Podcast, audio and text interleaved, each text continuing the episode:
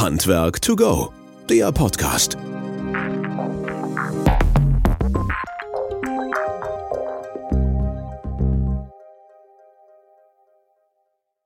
Ja, hallo und herzlich willkommen zu unserem Podcast Handwerk to go. Vielen, vielen lieben Dank, dass ihr wieder eingeschaltet habt und uns zuhört. Und äh, vielen lieben Dank vor allen Dingen auch für diese tollen Rückmeldungen, egal ob das über unsere neuen Kurzvideos sind oder über die spannenden Themen, die wir hatten, insbesondere die letzten Folgen. Ähm, Weiland kam sehr, sehr gut an halt und da gab es auch tolle Rückmeldungen von euch zu dem Thema. Aber immer wieder spannend, äh, was auch gehört werden möchte, ist, wie geht äh, Wärmewende, wie geht die Energiewende und äh, welche Themen können wir dazu beitragen. Und dazu freuen wir uns, dass wir natürlich heute wieder zwei Gäste da haben, wo es auch um dieses Thema geht. Energieberatung, Wärmewende, wie können wir das Ganze halt, ähm, sagen wir, gestalten und was können wir dafür in Deutschland tun und vor allen Dingen, was kann man alles dazu machen und das deutschlandweit. Deswegen freue ich mich zu dem Thema halt, ähm, Markus Ruvert da zu haben. Markus Ruvert ist Geschäftsführer von ERN50 mit Hauptsitz in Stuttgart, deutschlandweit unter dem, unterwegs in dem Thema Blauerdormessung, Energieberatung und KfW-Förderung und so weiter und so fort. Und alles das, was er noch macht, was ich jetzt vergessen habe, wird er dann gleich auch noch erzählen. Aber erstmal ein herzliches Willkommen, Markus, dass du Zeit hast und hier bei uns im Podcast dabei bist. Hallo Christian, hallo Melanie, hallo liebe Zuhörer. Ja, vielen Dank, dass ihr mich eingeladen habt ähm, äh, zu diesem Podcast. Freue ich mich dabei zu sein. Ja, wir freuen uns auch, dass wir ein bisschen von deinem Fachwissen äh, bekommen, beziehungsweise unseren Zuhörerinnen und Zuhörern wiedergeben können, um da halt zu gucken, wie der Stand der Dinge ist. Und du hast Melanie schon gerade erwähnt, genau, Melanie Bürger ist auch bei uns im Podcast. Melanie ist bei uns in der Wöhler Akademie tätig und was das auf sich hat und warum sie dabei ist, wird sie nachher auch zwischendurch nochmal ein bisschen einbringen. Aber erstmal herzlich willkommen und schön, dass du auch da bist, Melanie. Danke, dass du Zeit hast. Mhm, Dankeschön, hallo. Sehr schön. Äh, Markus, so ein bisschen haben wir ja erzählt gehabt, du bist deutschlandweit unterwegs als ähm, Blauerdor-Experte, Energieberater. Wir hatten gerade im Vorgespräch schon mitgekriegt, dass es also abermals eine Neuerung, eine Änderung auf euch hinzugekommen ist. Ihr müsst euch ständig weiterbilden, fortbilden und du hast auch gesagt, also das ist schon ein ganz schöner Aufwand, was wir jetzt gerade treiben halt letztlich. Vielleicht kannst du uns mal ein bisschen mit ins Boot nehmen, womit du dich aktuell seit ja, ein paar Wochen halt beschäftigen musst und wirst, um damit auch weiterzukommen. Ja, das aktuellste Thema seit 1.3., also jetzt Stand heute seit zwei Tagen oder heute der dritte Tag, ist natürlich die aktuelle KfW-Förderung im Neubau. Ähm, jetzt ist es nicht nur so, dass ich ein Effizienzhaus als energieeffizientes Haus gefördert bekomme, sondern auch noch Kriterien der Nachhaltigkeit beachten muss bei meinem Bauwerk, wenn ich denn eine KfW-Förderung im Neubau haben möchte. Ähm, und das funktioniert über verschiedene Wege, ähm, über verschiedene Zertifizierungssysteme. Ähm, und wichtig zu wissen ist natürlich, ich muss jetzt einfach auch Lebenszyklusanalysen machen, muss eventuell einen Auditor mit einschalten, um meine Förderung zu kassieren. Das ist ja eigentlich grundsätzlich erstmal gut. Ne? Also ähm, egal, ob jetzt Wärmewende, Energiekrise oder ähnliches halt, aber dass wir so ein bisschen darauf achten halt, wie das Gebäude ausgestattet ist und quasi äh, baubiologisch und ökologisch gestaltet ist, ist doch erstmal wunderbar, oder? Ja, das ist auch äh, wichtig für den Kunden. Ich meine, am Ende ist es so, wenn wir ein Telefon kaufen, dann wissen wir natürlich, was dort drin steckt an Materialien, wie lange das hält, wie groß der Akku ist. Ähm, bei jedem Laptop wissen wir das oder bei jedem anderen Gerät oder bei jeder Tischplatte wissen wir, wie viel die wiegt und so weiter und so fort. Bei Häusern ist es einfach häufig nicht der Fall, dass mhm. wir wissen, was für Materialien dort drin stecken. Da wird irgendwas verbaut und der Kunde bekommt am Ende eine sehr umfangreiche Dokumentation, wo viel drinsteht oder beziehungsweise auch alle Stoffe, die in dem Haus verbaut werden, einfach dokumentiert sind was natürlich einfach ähm, der Nachhaltigkeit des Gebäudes zuträglich ist, auch wenn das einfach mal Generation weitergeht.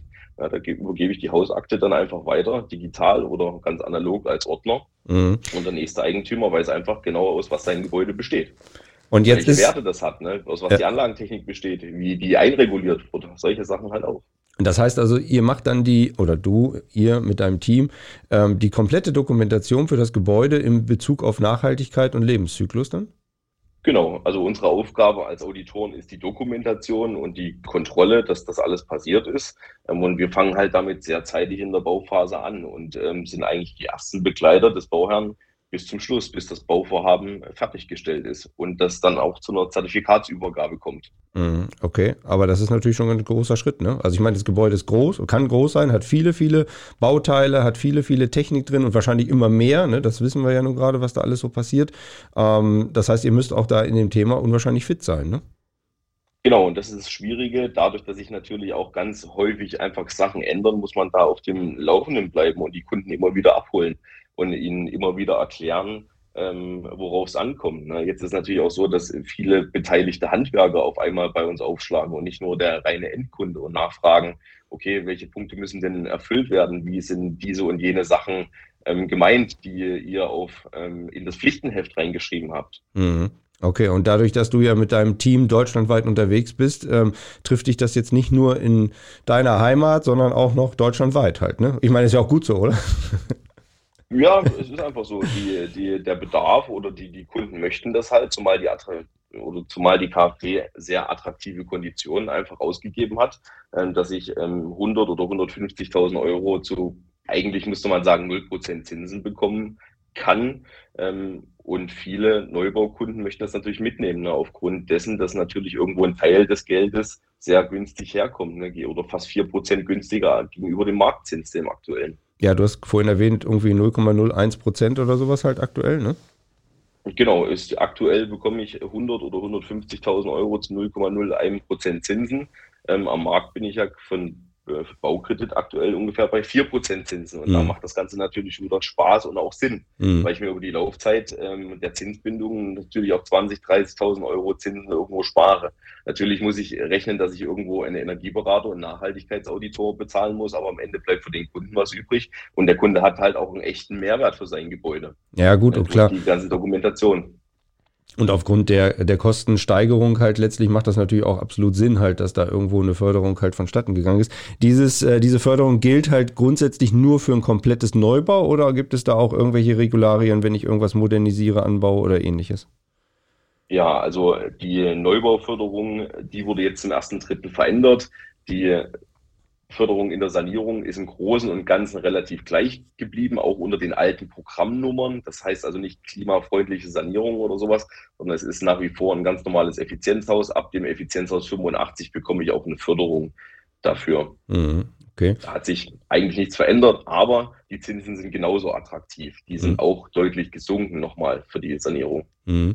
Okay, also für alle die, die jetzt da draußen auch beraten, weil wir haben ja nun viele auch, die aus dem Schornsteinfeger Handwerk, Anlagenmechaniker, Energieberater, Handwerk und so weiter hier auch mal wieder zuhören. Also ähm, da gerne ein bisschen weiterbilden, wenn ihr es nicht schon gemacht habt oder halt natürlich auch mal ein bisschen gucken, rechts und links und das scheint sich ja dann doch zu lohnen halt. Ne? Zumindest hast du gesagt, dass ihr ja auch äh, noch mehr Nachfragen habt und auch arbeitsmäßig gar nicht mehr weißt, wo oben und unten ist, was danach ja logisch ist. Ne? Genau, das ist gut. Die, die, Nachfrage ist nach wie vor da ähm, und der Fördertopf ist relativ klein. Wir reden aktuell von 750 Millionen Euro. Äh, je nachdem kann man sich ausrechnen, reicht das ja gerade mal im Neubau zwischen 5.000 und 7.000 Wohnungen, die ich damit bauen kann. Ne? Mhm, okay.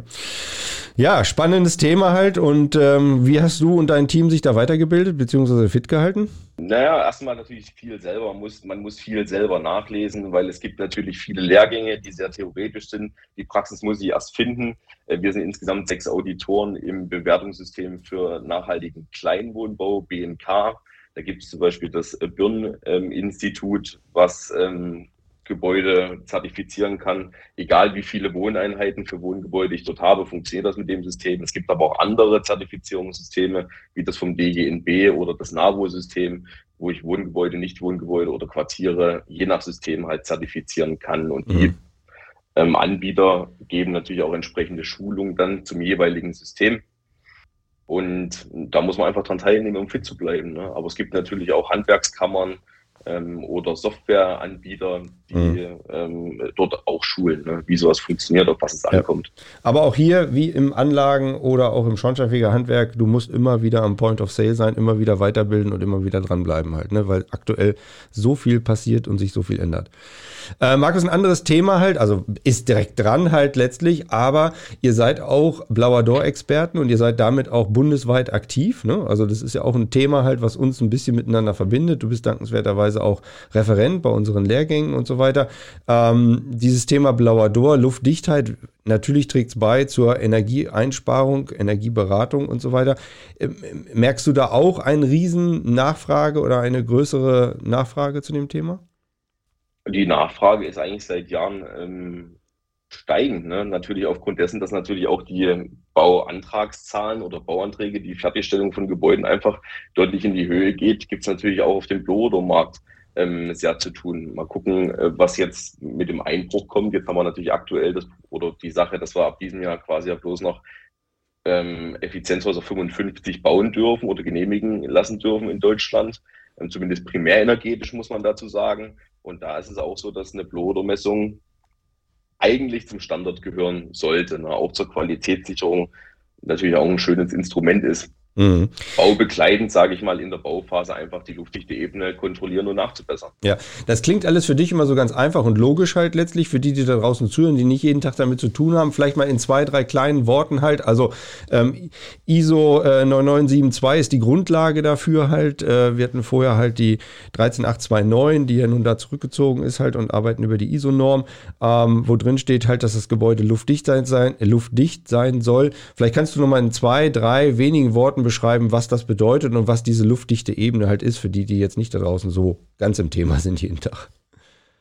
Ja, also die luftdichte Gebäudehülle, die dient einfach dazu, das Bauwerk schadfrei zu halten ne, und dient dazu, dass ich möglichst wenig Lüftungswärmeverluste habe in meinem Gebäude. Ne. Ich möchte wissen, ähm, wo kommt die Luft her, die ich einatme und möchte die gezielt im Gebäude zu- oder abführen, ne, zum Beispiel über eine Lüftungsanlage oder über eine klassische Fensterlüftung.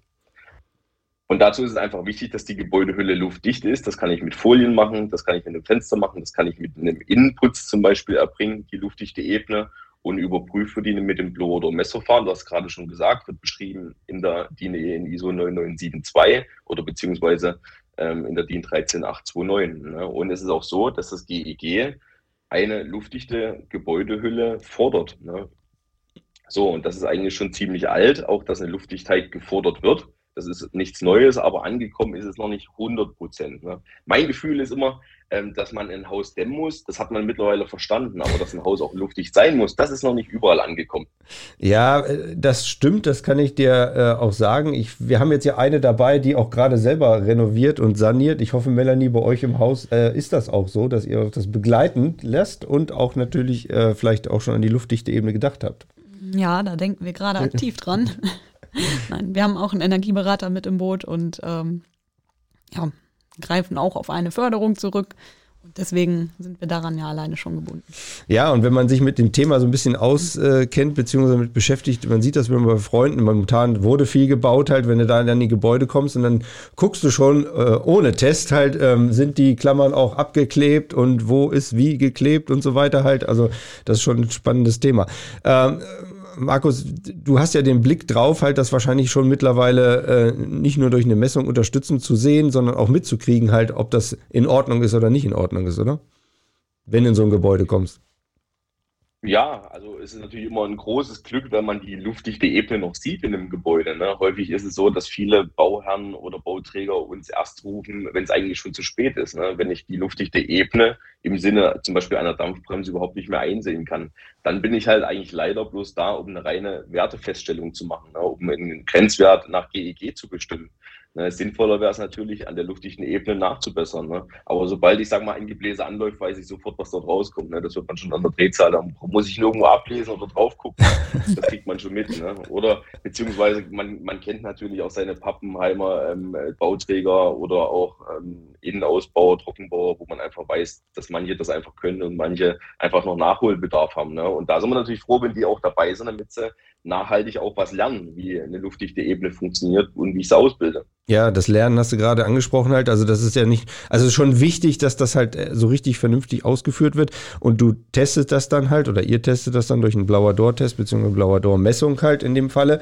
Und ähm, das Ganze, du bist auch im Flip, ne? Also das Ganze ist auch zertifiziert. Das heißt also, da sind wir auch sehr stark am Fachverband Luftdichtheit im Bauwesen unterwegs halt, die ähm, ja die Gebäude oder zumindest die Luftdichtheitsmesser dafür auch äh, ähm, zertifizieren. Da bist du ja auch einer von, ne?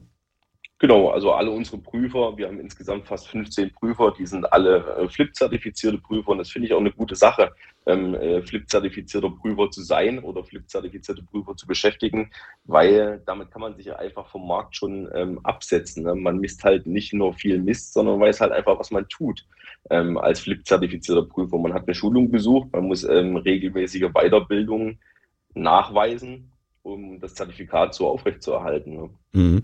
Und äh, dadurch kannst du ja die Leute auch vor Ort schulen bzw. informieren, was du ja gerade gesagt hast. Melanie, vielleicht nochmal so zwei, drei Worte, weil wir haben das ja auch vor Jahren angefangen, halt mit dieser Flip-Zertifizierung halt zusammenzuarbeiten ähm, und bieten ja auch diese Lehrgänge an. Vielleicht kannst du mal so aus deiner Sicht sagen, von der Akademie her, ähm, wie läuft so ein Lehrgang ab? Ja, also der Lehrgang, der besteht aus mehreren Blöcken. Also es gibt Block 1 und 2 und im Block 1 wird dann zuerst die Theorie behandelt, im Block 2 werden dann praktische Messungen durchgeführt und im Anschluss an diese Blö zwei Blöcke werden dann, ähm, wird innerhalb von 14 Tagen hat man dann Zeit, ein eigenes Projekt durchzuführen, kann das dann eben dementsprechend einreichen und danach ist man dann für die Prüfung zugelassen. Und dann gibt es eine Prüfung halt letztlich, mhm. die ja dann auch theoretisch und praktisch wahrscheinlich ist, ne? Ganz genau. Und ähm, da gibt's dann auch einen, einen, externen Prüfer, soweit ich das weiß. Ne? Also das heißt, da kommt ja auch einer dann, ein Flip-zertifizierter Prüfer, ist ja auch nicht irgendwie, dass das jetzt irgendeiner ist oder sowas halt. Ne? Nein, dann kommt jemand vom, ähm, vom Flip kommt zu uns oder auch an die anderen an, äh, an die anderen Standorte in Deutschland und führt dann eben auch diese Prüfung durch, dass das dann eben auch alles seine Richtigkeit hat und man dann am Ende ein Zertifikat vom Flip bekommt. Ja, genau. Und ähm, die Referenten selber, Markus, du bist ja auch einer dabei halt. Auch ihr müsst natürlich immer wieder Nachweise liefern. Das heißt also, da ist schon ein hoher Qualitätsstandard an diesen Lehrgang halt gestellt und natürlich auch an die, die das dann hinterher messen bzw. prüfen. Ne? Ja, es wird auch nicht einfacher. Ne? Ich meine, wir sind ja bis vor äh, oder zu NF-Zeiten mit einer Norm hingekommen, die hatte 15 oder 16 Seiten. Jetzt sind wir mittlerweile irgendwo bei 60 Seiten. Ähm, die verschiedensten Anforderungen an die Luftdichtheit ähm, ändern sich auch manchmal oder beziehungsweise kommt natürlich immer mal ein Gesetz dazu, ähm, was man einfach mitbehandeln muss in so einem Lehrgang. Da ist die Zeit schon knapp. Ne? Das ist natürlich ein sehr umfangreiches Wissen, was ein Flip-zertifizierter Prüfer dann einfach mitbringen muss, ne, um damit er auch das richtige Messverfahren zur richtigen Zeit am richtigen Objekt anwenden kann. Mhm. Jetzt begleitest du ja schon viele Lehrgänge, viele Prüfungen und so weiter und so fort, oder zumindest bist du vielfach da äh, vor Ort halt praktisch tätig, wollte ich sagen. Ähm, was siehst du so, wo sind die meisten Fehler, wenn man das so ein bisschen einkategorisieren kann? Häufige Fehler sind einfach, dass, ähm, oder viele, die einfach messen, die ähm, wissen nicht, nach welcher Norm sie eigentlich messen, welche anzusetzen ist, ne, weil energetische Nachweise fehlen. Häufig ist auch das Problem, den Verlauf der thermischen Gebäudehülle zu finden, der nicht immer eindeutig ist, den ich vielleicht nur aus dem energetischen Nachweis bekommen kann. Das sind einfach Sachen, die muss ich vor der Messung klären oder ich muss mir ein GEG oder einen NF-Nachweis einfach kommen lassen, muss wissen, wo verläuft meine thermische Gebäudehülle, damit ich auch das richtige Messvolumen, was der Messung zugrunde liegt, rausbekommen kann. Mhm.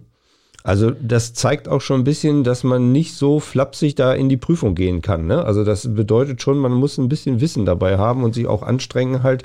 Ähm, also das, das, ist nicht so Gott gegeben, einfach zufällig halt. Ne?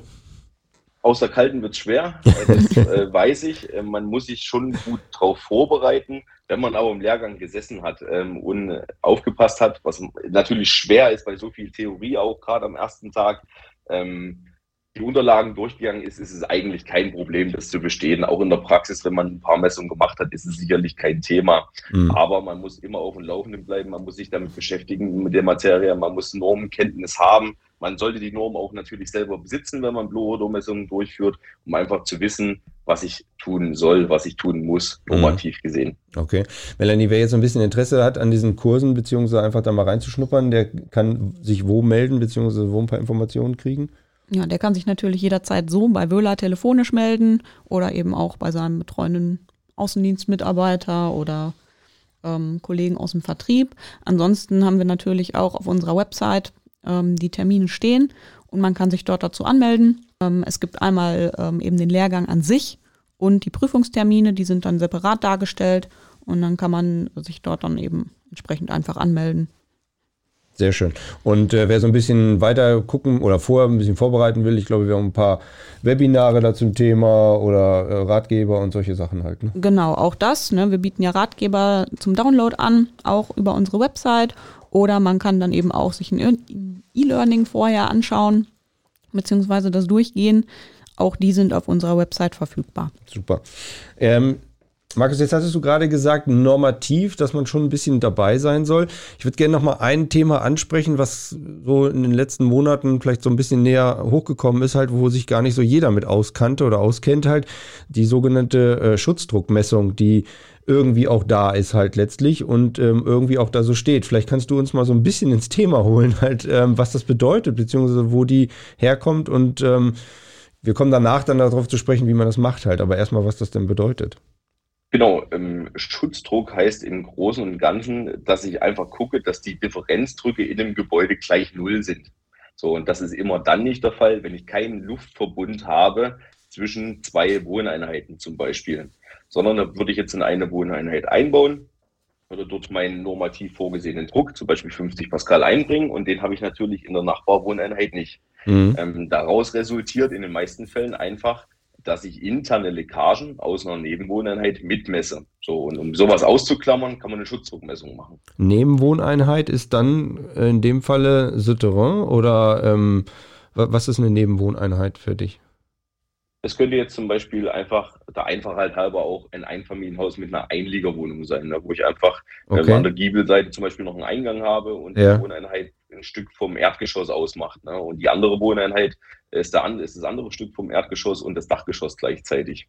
Okay. So, das heißt, ich habe irgendwo, sage ich mal, einen ein Drittel Anteil von einer Einliegerwohnung in, in einem Einfamilienhaus der aber keinen Verbund zum, zur Hauptwohneinheit hat, ne, wo keine Tür durchgeht ne, oder kein Durchbruch da ist oder eine Durchreich oder was auch immer. Okay, und äh, das war schon länger gefordert, beziehungsweise sollte man und konnte man auch so machen? Fragezeichen? Ja, also prinzipiell ist ja so, dass die Luftdichtheit ähm, über die komplette Gebäudehülle angesetzt wird oder auch nachgewiesen werden muss. Mhm. Und das Problem ist einfach, wenn ich jetzt zwei einzelne Messungen mache, also mein Haupthaus messe und meine mhm. Einliegerwohnung messe, die jeweilige Infiltration in die eine oder andere Richtung einfach mitmesse. Das heißt, mein gesamter Volumenstrom, den ich fördere, wenn ich die zusammen addiere, ist viel höher, als würde ich eine Schutzdruckmessung machen. Mhm. Als würde ich zusehen, dass quasi der Differenzdruck im Gebäude zwischen den zwei Messen, zwischen den zwei zu messenden Teilen null ist. Mhm. Okay. Ja, damit klammere ich quasi die Infiltration aus. Ne? Ähm, also gibt es schon die Möglichkeit, das abschnittsweise zu messen linke mhm. und rechte Wohneinheit oder obere und untere Wohneinheit, aber ich könnte natürlich auch einfach zwei Geräte einbauen mhm. und sage den zwei Geräten, okay, ich mache auf beiden Seiten minus 50 Pascal oder plus 50 Pascal. Mhm, okay. Und ähm, das kann man natürlich jetzt auch machen. Und zufälligerweise, also rein zufällig, Markus, muss man jetzt mal sagen, bieten wir eine Veranstaltung dazu an, halt, dass irgendwie die Melanie auch mit dabei haben, wo wir dich auch als Referenten haben. Wir haben gedacht, naja, dann könnten wir das jetzt zum Thema machen, halt letztlich. Vielleicht kannst du ganz kurz, Melanie, äh, sagen, wann die stattfindet und äh, was so der Inhalt ist. Ja, klar, was für ein Zufall. und zwar planen wir am 24.03. bei uns in Bad Württemberg im Werk, ähm, haben wir einen, einen sogenannten Expertentreff und äh, da laden wir ähm, unsere Kunden dazu ein, die sich auch schon mit dem Thema beschäftigen, beziehungsweise die vielleicht auch schon äh, mit Geräten unterwegs sind, mh, mm, sich mal genauer mit diesen Themen auseinanderzusetzen, mit äh, größeren Volumina oder eben auch mit der Schutzdruckmessung. Und ähm, da haben wir ganz spannende Vorträge geplant mit Patrick Stork, unserem eigenen Referenten. Der vermittelt dann so ein bisschen theoretische Grundlagen dazu und dann den Markus Gruwart, den haben wir dann dabei, um dann eben aus der Praxis zu berichten und eben auch Tipps und Tricks zu geben, ähm, wie man das denn dann vor Ort auch wirklich erledigen kann. Ja, das wird bestimmt total spannend. Ähm, noch sind einige Plätze frei, wenige, glaube ich. Halt, ne, ja, wir haben noch ne? einige wenige Plätze frei, sind aber gerade schon dabei, auch zu gucken, ob wir noch weitere Termine durchführen können. Auch vielleicht dann eben nicht an unserem Standort, sondern an anderen Standorten in Deutschland. Also wer Interesse hat und Lust hat, Markus mal live zu sehen, halt, der sollte da kommen. Melanie natürlich auch und Patrick auch halt. Aber ähm, ich weiß, Markus, dass deine Vorträge immer sehr spannend sind und natürlich du sehr, sehr gut aus der Praxis da berichten kannst, halt, was immer sehr gut ankommt. Und auch gerade in diesem Thema, man kann ja so viel falsch machen halt. Ne? Also das ist ja einfach, äh, einfach auch sollte man den Experten auch richtig schulen, dass er was weiß und wie man das machen kann halt. Also das ist ja nicht ganz einfach. Vielleicht kannst du noch mal so zwei, drei technische Seiten dazu sagen zu diesen, ähm, zu dieser Schutzdruckmessung halt. Äh, Laubengänge ist ja auch so ein Thema halt, ne? Wer gerade im, im städtischen Bereich unterwegs ist halt und sozusagen auf einen Laubengang geht mit mehreren Wohnungen nebeneinander, da trifft das ja genauso zu dann, oder? Ja, das trifft eigentlich, ähm, Laubengang ist, also, ist natürlich so ein typisches Beispiel, äh, wo ich eine Schutzdruckmessung einfach anwenden kann oder wo ich auch natürlich eine abschnittsweise Messung anwenden könnte. Ähm, aber die Schutzdruckmessung, gerade dort ist es so, ich habe natürlich mehrere umliegende Wohnungen, vielleicht drei, vielleicht vier. In einer Eckwohnung habe ich natürlich, müsste ich theoretisch vier Gebläse einbauen, was ich machen könnte, wenn ich die obere Wohnung quasi in der Ecke messen möchte und die umliegenden, da mache ich einen Schutzdruck rein und kann quasi die internen Leckagen dann einfach ausblenden ne? oder habe die einfach nicht in meinem Volumenstrom mit drin. Ne? Das heißt, ich kann ganz andere Berechnungen anstellen, wenn ich einen genaueren Volumenstrom habe, zum Beispiel was die Wohnungslüftung angeht. Mhm. Ja, spannend genau. halt und äh, technisch auch nicht ganz so einfach halt. Ne? Und ich glaube, da muss auch jeder sich erstmal so ein bisschen reintuckeln halt. Ähm, das ist also eine Möglichkeit, wie man das dann zusätzlich noch machen kann zu der ganz normalen Messung, wie du es bisher gemacht hast. Ne? Genau, das ist einfach eine Möglichkeit, die jetzt mittlerweile auch normativ geregelt ist, wo das beschrieben wird in der ISO 9972, dass ich eine Schutzdruckmessung machen kann. Ne? Und das bietet sich natürlich einfach an, um genauere Messergebnisse zu bekommen. Mhm. Ja, Wahnsinn halt. Also das Feld wird immer größer. Du hast es ja vorhin eingangs gesagt, halt gerade mit der KfW-Förderung, Nachhaltigkeit halt dieses Thema und äh, dichte Gebäude. Was glaubst du so ein bisschen, wo, wo die Reise hingeht? Also wenn du so die letzten fünf Jahre oder vielleicht sogar noch ein bisschen länger siehst halt und so ein bisschen in die Zukunft geblickt halt, was, was glaubst du, was auf einerseits euch als Energieberater, Sachverständige zukommt, aber auf der anderen Seite auch auf die die jetzt die Häuser besitzen bzw. neu bauen wollen. Das ist natürlich jetzt eine große Bandbreite, ne? aber. ja, also ich sag mal, das hat man auch im Vorgespräch schon. Das Wort Nachhaltigkeit ist natürlich gerade in aller Munde. Ich glaube, damit muss man sich jetzt einfach ähm, beschäftigen oder anfangen zu beschäftigen, um die Kunden ähm, in Zukunft auch in diese Richtung beraten zu können. Gerade als Energieberater sicherlich auch ein großes Thema, was da auf einen zukommt das wird eine große Herausforderung, weil da gibt es einfach, Nachhaltigkeit ist so ein großes Wort, das kann man gar nicht fassen mhm. am Anfang, ne, auf was es dort überall ankommt. Ne. Und die Zertifizierungssysteme lassen sich dann natürlich immer was Schönes Neues einfallen. Oder es gibt natürlich auch viele Studien und Universitäten, die sich mit sowas beschäftigen, äh, was man noch alles prüfen kann. Und da müssen wir einfach mal schauen, wo die Reise dann in Zukunft hingeht. Aber ich denke, meiner Meinung nach, kommen wir um die nachhaltige Geschichte einfach nicht mehr drum herum. Und das ist auch richtig so. Mhm. Und Stichwort naja, wir nehmen das jetzt mal im Mund, oder ich zumindest, GEG, Referentenentwurf, äh, Wärmewende. Was glaubst du, was sozusagen auf die Gebäude und auf die Anlagentechnik zukommt? Ja, ich denke, die Anlagentechnik, äh, das ist jetzt meines Erachtens eine relativ unproblematische Sache. Wärmepumpen sind in aller Munde, meines Erachtens sicherlich auch die Zukunft eines Gebäudes, aber es bringt nichts, wenn der Energiebedarf des Gebäudes nicht sinkt. Ne? Ich muss natürlich einfach auch was an der Gebäudehülle machen. Ähm, und je effizienter die Gebäudehülle ist, umso besser läuft meine Anlagentechnik halt auch. Ne? Weil wenn ich den Bedarf nicht senke, ist es theoretisch egal, ob der Wärmebedarf über Öl gedeckt wird oder mhm. über eine Wärmepumpe gedeckt wird. Mhm. Unterbekommen tue ich nur, wenn die Gebäudehülle ertüchtigt wird. Und da ist das Potenzial natürlich riesig, beziehungsweise ist die Umsetzung, das, was aktuell saniert wird, einfach viel zu wenig. Ne? Ich glaube, irgendwo gelesen zu haben, ein Prozent der Bestandsgebäude werden im Jahr saniert. Ne? Mhm. Das äh, müsste einfach viel mehr werden und da wird sicherlich die Förderung in Zukunft auch deutlich erhöht werden oder der Fokus der Bundesregierung natürlich deutlich auf Bestandsgebäude gelegt werden. Ja, müssen wir auch halt. Ne? Wenn du das siehst, was da für Häuser noch aus den 60er, 70er, 80er Jahren halt rumschlummern und äh, das nützt ja nichts äh, in den Altbau. Ne? Ich meine, Melanie, ihr saniert gerade so ein Gebäude halt, mhm. wenn du da dann eine Wärmepumpe einbaust und machst nichts oder sowas halt. Also das ist äh, Perlen vor die Säue in meinen Augen halt. Ne? Also da muss Deutschland, glaube ich, noch ein bisschen nachjustieren halt. Ähm. Ja, Markus, äh, was gibt's noch so ein bisschen mit auf den Weg zu bringen für deine Kolleginnen und Kollegen? Du machst auch relativ viel im äh, also Wohn- und Nicht-Wohnbereich, das heißt also von klein bis groß, das ist auch bei dir komplett abgedeckt halt, nochmal so ein bisschen Werbung in eigener Sache. Das heißt also, wer Fragen hat oder ähnliches, äh, ist bei dir auch immer gut aufgehoben. Wir werden deine äh, deine Homepage noch mit in die in die Show Notes reinbringen. Vielleicht noch ein paar Sachen halt, wie man zu dir kommt. Ja, genau. natürlich klassischerweise ähm, über das Telefon. Äh, das ist bei uns äh, besetzt zwischen 8 und 17 Uhr in der Regel. Über unsere Internetseite gibt es ein Kontaktformular. Ähm, Bloder-Messung ist natürlich eines unserer Steckenpferde, die Energieberatung, die Nachhaltigkeitsberatung, das Auditorentum ähm, quasi. Das können wir, können wir richtig gut und das können wir auch deutschlandweit gut abdecken. Mhm. Super. Das heißt also, wenn Fragen sind, werden wir die an euch weitergeben, beziehungsweise du dann auch vielleicht äh, das eine oder andere an Anfragen kriegen kannst. Melanie, wie ist so ein bisschen der, der Plan und die Planung gerade in diesem Bereich halt akademietechnisch? Du hast gerade gesagt, ein, ein großer Lehrgang steht jetzt vor der Tür. Wie geht es so ein bisschen weiter? Flip-Lehrgang demnächst noch irgendwie? Können sich ein paar Tage anmelden oder? Ja, auf jeden Fall. Wir haben noch einen ähm, Flip-Lehrgang im Mai bei uns in Bad Württemberg und dann gibt es auch noch einen weiteren in Dingolfing, ich glaube, der ist im August. Da haben wir auf jeden Fall noch ein paar Plätze frei und da freuen wir uns auch über weitere Anmeldungen. Sehr schön. Das heißt also auch da kriegt ihr noch ein paar weitere Informationen genau zu dem Thema Luftdichtheitsmessung und auch Flip-Zertifizierung. Wer darüber hinaus noch ein bisschen was sehen will, kann auf der Homepage gucken oder uns jederzeit ansprechen.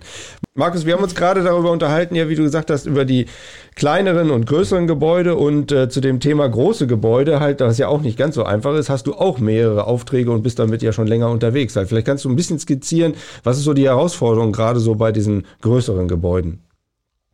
Ja, gro große Gebäude sind eigentlich das, was, wo es anfängt, dann Spaß zu machen. In einem da, da grinst er, ne? da freut er sich schon richtig halt.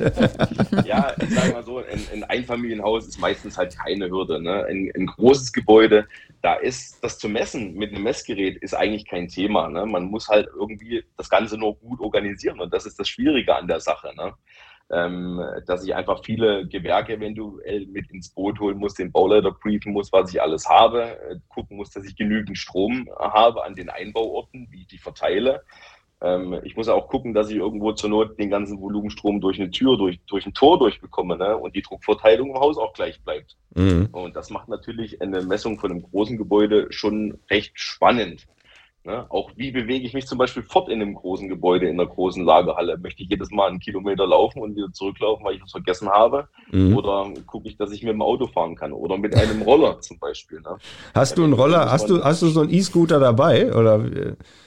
Ja, ja, klar. Das ja? In, in, ja, auch. Ja, du sagst das so klar halt. Ich weiß nicht, ob das jedem so klar ist halt, was da so alles ins Auto passt halt und mit muss. Aber logisch, das passt schon, ja, gebt dir recht. Also man, man, man, man muss ja keinen E-Roller nehmen, man könnte genauso gut einfach ähm, einen ganz normalen Tretroller nehmen, auf dem man steht und einfach mal zur Leckageordnung durch eine, durch eine Halle fährt. Aber mhm. teilweise sind die einfach recht groß und wenn ich das einfach laufen muss, verliere ich auch einfach Zeit. Die muss ich einplanen bei so einer Messung. Mhm. Ja, und da muss ich natürlich gucken, dass ich mich irgendwo geschickt fortbewegen kann und mit welcher Art das nun, man, es gibt auch Hallen, die sind mit dem Auto befahrbar, da geht das natürlich auch. Mhm. Geht nicht in jeder Halle, aber man könnte drüber nachdenken. Ja. Das heißt, man muss sowas schon im Hinterkopf behalten. Also es geht gar nicht so sehr nur um das Volumen in Anführungsstrichen und um die Messung. Ich habe dich jetzt so verstanden, dass es relativ easy halt, je nachdem wie und der, also wie der Einbau ist oder die Einbausituation ist. Aber es geht vielmehr auch darum, wie organisiere ich mich dabei, ne? Genau, ne, es ist zum Beispiel die Frage, wenn, wenn, ich, wenn, ich ein, wenn ich ein Hochhaus messe oder auch bei einem Mehrfamilienhaus, bleiben wir mal gar nicht bei den riesengroßen Hallen in einem Mehrfamilienhaus. Wer was sieht denn zu, dass alle Türen offen sind? Wer sieht denn zu, dass alle Fenster geschlossen sind? Mehrere hundert. Ne? Mhm. Ähm, wer macht welche Abklebung wann? Oder in dem Pflegeheim habe ich in, in, in, in jedem Raum eventuell drei Wasserabflüsse oder in jeder Wohneinheit oder vielleicht vier Wasserabflüsse ähm, habe zwei Lüftungsanlagen, habe Fensterfalzlüfter, was eventuell halt abzudichten ist. Ne? Und die Abdichtung muss ja am Ende dann auch wieder weggemacht werden. Ne? Bei 100 Pflegeplätzen ist das schon eine ganze Menge. Ne? Dann gibt es noch eine Küche, da gehen vielleicht, es gibt vielleicht auch die eine oder andere Öffnung, das muss einfach vorher geklärt werden. Das heißt, mit wie vielen Personen gehst du bei so einem Auftrag dann rein? Kann man so schlecht sagen. Also ich sag mal so, wir messen oder wir haben letzte Woche eine Halle gemessen, so um die 500, 600.000 Kubikmeter Rauminhalt, da waren wir dann zu viert. Mhm. Das bietet sich dann schon an. Wenn es jetzt ein Pflegeheim mit 100 Plätzen ist, das kann man noch alleine machen, ist halt den ganzen Tag beschäftigt. Zu zweit geht es ein bisschen schneller, kommt immer ein bisschen auf den Leistungsumfang drauf an oder das, was halt auch der Auftraggeber liefern kann oder liefern möchte. Mhm. Stichwort Auftraggeber. Wie bist du zu dem Auftrag Pflegeheim gekommen? Das ist einfach, die, das muss halt auch gemessen werden im Sinne des GEG. Die haben sich halt auch dazu verpflichtet, eine luftdichte Gebäudehülle zu bauen. Beim Neubau ist sicherlich Standard, äh, dass sie sich mhm. dazu verpflichtet haben. Wir müssen das aber auch eventuell sogar für Förderung halt nachweisen. Und dann wurden wir einfach ganz normal ähm, angefragt äh, über unser Kontaktformular, ob wir es machen können, ähm, oder haben Leistungsverzeichnis bekommen und haben dementsprechend angeboten. Äh, und so kam es dann einfach dazu, dass man auch mal in ein Pflegeheim misst. Ne? Ja, ich meinte das jetzt gar nicht so sehr auf Pflegeheim an sich, aber das war ein Neubau dann halt quasi, der im Rahmen der, also der, der, äh, der Förderung und auch dann der Finanzierung halt quasi im Blauer Door-Test erfolgen musste oder war das jetzt im Bereich der Sanierung oder so? Nee, das war ein Neubau. Okay, ja. Äh, also eine, eine Pflegeheimsanierung fällt mir jetzt nicht ein, dass wir das schon gemacht hätten, aber auch dort natürlich, wenn äh, Fördermittel fließen oder eine Lüftungsanlage nachgerüstet wird, habe ich Mhm. auch dort vielleicht eine Pflicht, einfach äh, die Luftdichtheit zu überprüfen. Also das heißt, es ist nicht ausgeschlossen, dass auch mal eine Sanierung auf Luftdichtheit geprüft wird. Ne? Ich äh, muss nicht nur Neubauten prüfen, sondern auch bei Bestandsgebäuden kann ich natürlich die aktuelle Luftdichtheit prüfen und dann auch vielleicht im Nachgang nochmal prüfen, wie wurde denn die neue luftdichte Ebene umgesetzt, wenn ich sie saniere oder Mhm. überhaupt erstmal eine einbaue. Aber die Herausforderung ist ja insbesondere der, der, der Fläche, halt der Größe. In dem Falle, was du ja sagtest, wie stelle ich das sicher? Alleine durch die verschiedenen Wohnungen, Einheiten oder ähnliches halt, dass da keiner, wenn du gerade wieder aus der Tür raus bist, da drin einer wieder das Fenster aufmacht halt, ne? Das ist die allergrößte Schwierigkeit. Äh, Davor habe ich auch am meisten Respekt, das zu orga- organisieren oder organisieren zu lassen, weil Mhm. den Gewerken haben wir ja als Dienst, Messdienstleister in dem Fall nichts zu tun, sondern wir überlassen das dem Bauleiter oder der Bauleiter muss es organisieren. Das klappt mal besser und mal weniger besser einfach. Ne? Mhm. Das heißt, am, am Ende ist die Organisation viel aufwendiger oder auch die Meetings, die man vorher zur Not mal machen muss oder auch per Teams, per Telefon. Mhm. Besprechungen dauern teilweise einfach mindestens genauso lang wie so eine Messung Mhm. äh, vorbereitend. Ja, gut, aber es ist auch viel zu berücksichtigen und viel dabei zu bedenken halt, ne? Und dann musst du das Messequipment auch noch einpacken halt und das dabei haben, ne? Genau, man muss auch äh, bedenken, nach oder gemäß Messnorm muss ich auch jedes Geschoss und jeden Quadratmeter mal begangen haben. Ne? Ich muss auch eine Ortung nach äh, Leckagen durchführen. Das heißt, wenn ich irgendwo 30.000 Quadratmeter messe, möchte ich die 30.000 Quadratmeter auch irgendwo begehen. Und da muss ich überlegen, mache ich das gerne alleine oder nehme ich mir jemanden dafür mit? Und dann den Rucksack dabei, um eine Stulle und irgendwie noch eine, eine Tasse Kaffee dabei zu haben, ne? Genau. Ja, das, Ja. das dauert dann schon äh, Ja. so seine Zeit. Aber erstmal muss das komplette Gebäude begangen werden. Ne? Und auch muss auch gucken, schließen, Fen die schließen die Fenster alle oder das, die, stimmt die Gebäudepräparation. Mhm. Habe ich auch alles wirklich abgeklebt. Es gibt ja auch wirklich unübersichtliche Gebäude, ähm, die einfach keine viereckige Halle sind. Da ist es wiederum relativ einfach. Da habe ich dann vielleicht einfach nur ein Problem mit der Leckageortung, ne, die ich nicht mehr vom Boden aus durchführen kann, sondern wo ich Hilfsmittel brauche, wie einen Hubsteiger zum Beispiel. Ne? Mhm. Ähm, oder ich muss brauche mal eine Leiter, um irgendwo hinzugucken, um mir mal irgendwelche Anschlüsse anzugucken, wenn es nämlich mal nicht auf Anhieb passt, dass ich Druck aufbauen kann. Mhm. Ähm, Also, dann wird- das ist- dann wird es wirklich spannend. Das ist schon nochmal eine andere Herausforderung halt. Ne? Das ist so ein bisschen Level 2, äh, würde ich mal sagen, oder wenn nicht sogar Level 5, ähm, wer das anbieten will. Aber ich verweise hier nochmal auf das, was Melanie vorhin gesagt hat. Ne? 24.3., du bist da, wirst auch zu dem Thema halt ein bisschen sprechen und auch vortragen. Und da kann man dich natürlich dann auch ein bisschen fragen halt und äh, auch ein bisschen rauskitzeln, was man denn tatsächlich alles in der Praxis so berücksichtigen sollte. Von daher ähm, glaube ich, ist es ein spannendes Thema einfach halt. Und ich finde diese Baubegleitung, was du gesagt hast, ist ja auch eine wichtige Sache, egal ob kleine Gebäude oder große Gebäude. Man kann im Rahmen der Blauer Dormmessung auch viel im Gebäudesanierung halt oder in der Baubegleitung halt feststellen und auch sehen und auch helfen in dem Falle. Ne? Ganz genau. Das ist eigentlich das Wichtigste. Meines Erachtens ist es wichtiger, Leckagen zu finden und abzustellen, anstatt nur zu einer Messung zu kommen und einen Messwert festzustellen. Ne? Dann kann ich an der luftdichten Gebäudehülle einfach nichts mehr machen. Ne? Dann ist sie so, wie sie ist, oder sie bleibt so schlecht, wie sie einfach ist. Sehr schön, prima. Markus, vielen, vielen lieben Dank. Die Zeit läuft immer ganz schnell. Wir sind schon über eine halbe Stunde dabei. Ähm, was möchtest du den Zuhörerinnen und Zuhörern, also so gewerketechnisch, vielleicht noch mit auf den Weg geben? Äh, gewerketechnisch einfach immer, immer wieder zuhören, aufpassen, äh, was der Prüfer auch immer auf der Baustelle sagt, äh, das schön umzusetzen, sich einfach auch mal äh, zum Beispiel für, von Herstellern auch schulen zu lassen, die Klebebänder herstellen. Dicht ist Pflicht. In dem Fall, da führt kein Weg dran vorbei, ebenso wie die Nachhaltigkeit, ähm, Weiterbildung, Umsetzung. Ähm, das wird in Zukunft ein großes Thema werden und damit müssen sich alle beschäftigen, die am Bau beteiligt sind. Und du hast das vorgemacht im Bereich der Nachhaltigkeit mit deinen Leuten halt dich da auch hin zu zertifizieren. Ne? So ist das. Dankeschön. Melanie, du hast das Schlusswort. Ein letztes Wort an die Kolleginnen und Kollegen da draußen oder an die Zuhörerinnen und Zuhörer. Ja, wie immer schön, dass ihr dabei wart. Danke fürs Zuhören. Schön, dass ich dabei sein durfte, Christian. Und äh, schönen Gruß noch an Markus Ruwart. Vielen Dank. Ja, sehr schön. Prima. Wir danken. Markus, wir sehen uns demnächst. Ne? Ist nicht mehr lange hin. Ich weiß nicht, ob du auf die ISH gehst. Ist auch bald. Ähm, und dann werden wir uns da sehen oder spätestens dann in Wünnenberg oder irgendwo anders auf dieser Welt. Genau, so machen wir es. Dann bedanke ich mich für die Einladung und wünsche euch noch viel Spaß. Alles klar. Wir danken dir. Macht's gut. Und wenn ihr Fragen habt, gerne immer her damit. Ne? Macht's gut. Tschüss. Tschüss. Handwerk to go, der Podcast.